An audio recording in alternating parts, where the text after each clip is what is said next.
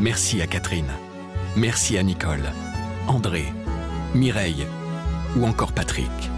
Merci à toutes ces personnes qui, grâce à leur legs en faveur du secours catholique, nous ont donné les moyens d'agir chaque jour pour les plus démunis.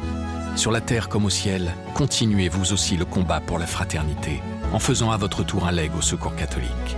Demandez votre brochure leg auprès de Corinne en appelant le 0805 212 213 ou sur leg.secours-catholique.org. Les sept travaux du pape François. de la de la.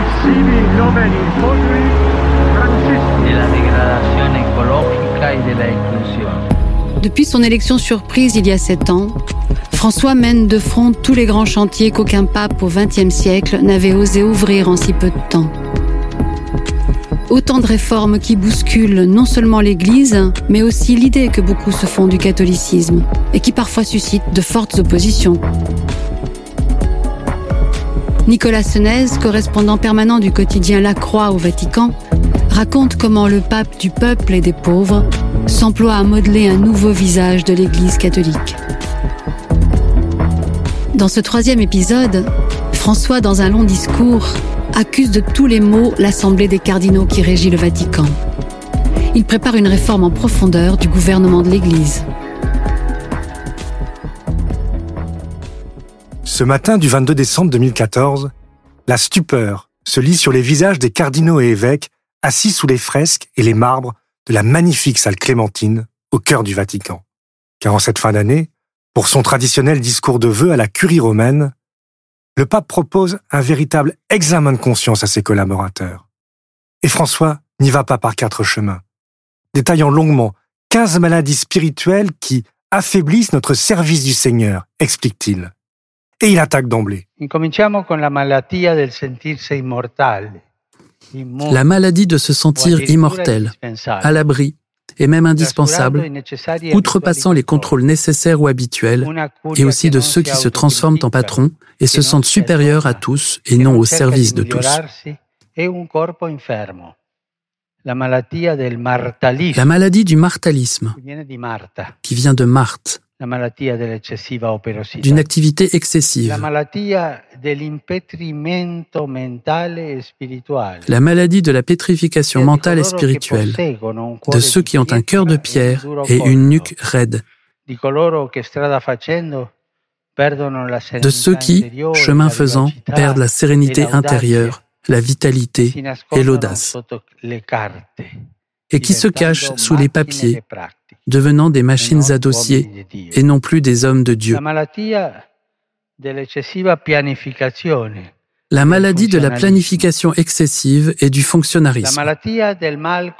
La maladie de la mauvaise coordination, quand les membres perdent la communion entre eux e et que le corps perd son fonctionnement harmonieux et sa tempérance. e. Au fur et à mesure que le pape parle, les cardinaux semblent comme tassés dans leur siège. Certains rient jaunes, baissent un peu nerveusement les yeux, ou tentent de faire bonne figure. D'autres enfin regardent, ébahis, le pape qui continue d'égrener son catalogue de maladies curiales. La spirituale, Il y a aussi la maladie d'Alzheimer Sia spirituelle, ou l'oubli de l'histoire du salut, de l'histoire personnelle avec le Seigneur, du premier amour. Del primo amore. La malattia la maladie de la rivalité et de la vaine gloire, quand l'apparence, les couleurs des vêtements et les insignes de distinction di honorifique deviennent l'objectif premier de la vie. La maladie de la schizophrénie existentielle, c'est la maladie de ceux qui mènent une double vie, fruit de l'hypocrisie typique du médiocre et du vide spirituel progressif que diplômes et titres académiques ne peuvent combler. Et François continue son énumération devant des cardinaux incrédules et peu habitués à se faire ainsi remonter les bretelles. La maladie du bavardage, du murmure et du commérage. La maladie de diviniser les chefs, qui touche ceux qui sont victimes du carriérisme et de l'opportunisme. La maladie de l'indifférence envers les autres. La maladie du visage funèbre. La maladie de l'accumulation, quand, explique-t-il, l'apôtre cherche à combler un vide existentiel dans son cœur en accumulant des biens matériels, la maladie des cercles fermés. Autant de dérives qui, depuis des années, empoisonnent la vie du gouvernement central de l'Église. Enfin, le pape enfonce le clou. Et la dernière, la maladie du profit mondain. C'est la maladie des personnes qui cherchent insatiablement à accroître leur pouvoir. Et à cette fin, ils sont capables de calomnier, de diffamer et de discréditer les autres, même dans des journaux et dans des revues. Des applaudissements polis et rapides viennent saluer cette longue liste, comme si les supérieurs de la curie voulaient en finir au plus vite avec ce mauvais moment.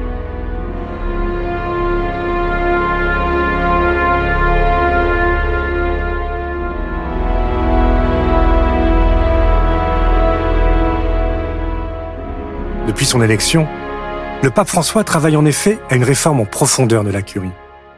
Pour ce faire, il a nommé à ses côtés un conseil de huit et bientôt neuf cardinaux pour le conseiller. Avec le cardinal Maradiaga, président de Caritas, le bras armé de la charité de l'Église, et un représentant de la curie, il s'est choisi, ou plutôt s'est imposé, un cardinal par continent, désignant le plus souvent celui élu par ses pairs à la tête des grandes réunions continentales d'évêques. Ce C9, comme on va l'appeler, est une façon de faire droit à la demande du conclave que les cardinaux de terrain aient enfin un droit de regard sur ce qui se passe à la curie. Et avec eux, le Vatican va avoir droit à une véritable révision générale des politiques publiques. Le travail et le fonctionnement de chaque dicastère, comme on appelle les départements de la curie, est décortiqué, analysé. Des synergies sont imaginées, des fusions et des améliorations aussi. Après la réforme des finances, en février 2014, le dicaster pour la communication voit le jour en juin 2015, centralisant progressivement tous les médias du Vatican. À l'été 2016, le dicaster pour les laïcs, la famille et la vie, puis celui pour le développement humain intégral, viennent rassembler tout ce qui a trait à la mise en œuvre de l'enseignement social de l'Église. Mais au-delà des réformes de structure, c'est la réforme de la manière d'être qui importe d'abord à François comme il l'avait expliqué dès septembre 2013 dans un entretien accordé aux revues jésuites. D'où sa vigoureuse dénonciation des 15 maladies curiales qui freinent la réforme. En mars 2018, alors que j'étais venu faire avec lui le point sur cette réforme, monseigneur Marcelo Semeraro, le secrétaire du C9, m'avait raconté que, lors d'une réunion où il était assis à côté du pape, il avait vu celui-ci noter ces mots de sa petite écriture si caractéristique ce que j'entends par la réforme, le mouvement.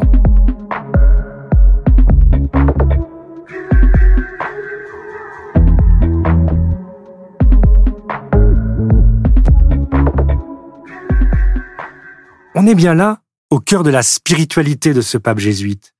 Une dynamique du mouvement spirituel et du nécessaire discernement qui peu à peu la curie. Au point que, lors de son discours de vœux de Noël 2017, le pape peut se féliciter de voir le chemin fait par les membres de la curie, tout en regrettant ceux qui trahissent la confiance ou se laissent corrompre par l'ambition ou par la vaine gloire. Certains sont en effet entrés en résistance, comme le cardinal américain Raymond Burke, qui ne mâche pas ses critiques contre le pape. Ou encore, l'allemand Gerhard Müller, préfet de la Congrégation pour la doctrine de la foi, gardien donc de la foi de l'Église, que le pape a dû limoger au mois de juillet précédent. François, lui, préfère regarder ce qui l'a convaincu et la grande masse des 2700 personnes qui travaillent pour le gouvernement de l'Église et qui le suivent de plus ou moins bon gré. À côté de ces personnes, il y en a ensuite d'autres qui travaillent encore à la curie, à qui l'on donne tout le temps pour reprendre le juste chemin, dans l'espérance qu'elle trouve dans la patience de l'Église une chance pour se convertir et non pour en profiter.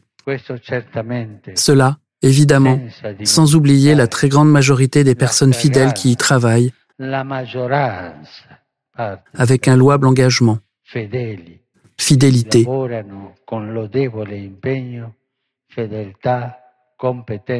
compétence, dévouement, et aussi beaucoup de sainteté.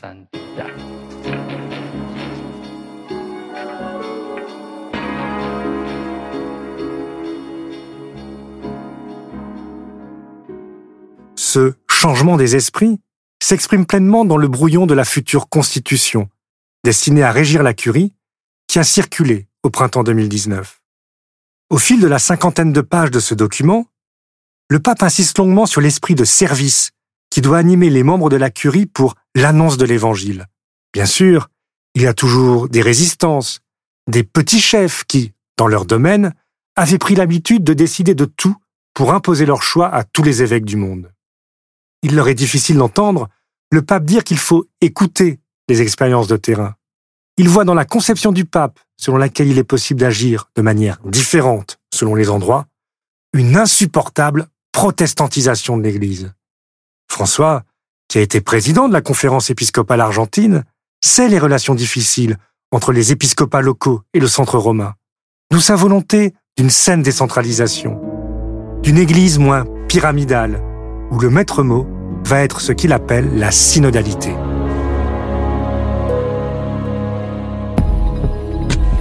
Rendez-vous au prochain épisode pour la suite de ce récit. Dans le quatrième épisode, Nicolas Senez nous racontera comment le pape a introduit une liberté de parole dans les assemblées d'évêques, au risque de faire entendre des points de vue divergents et de bousculer les garants de la doctrine. Les sept travaux du pape François, un podcast original à écouter sur l'ensemble des plateformes, sur le site et l'appli La Croix.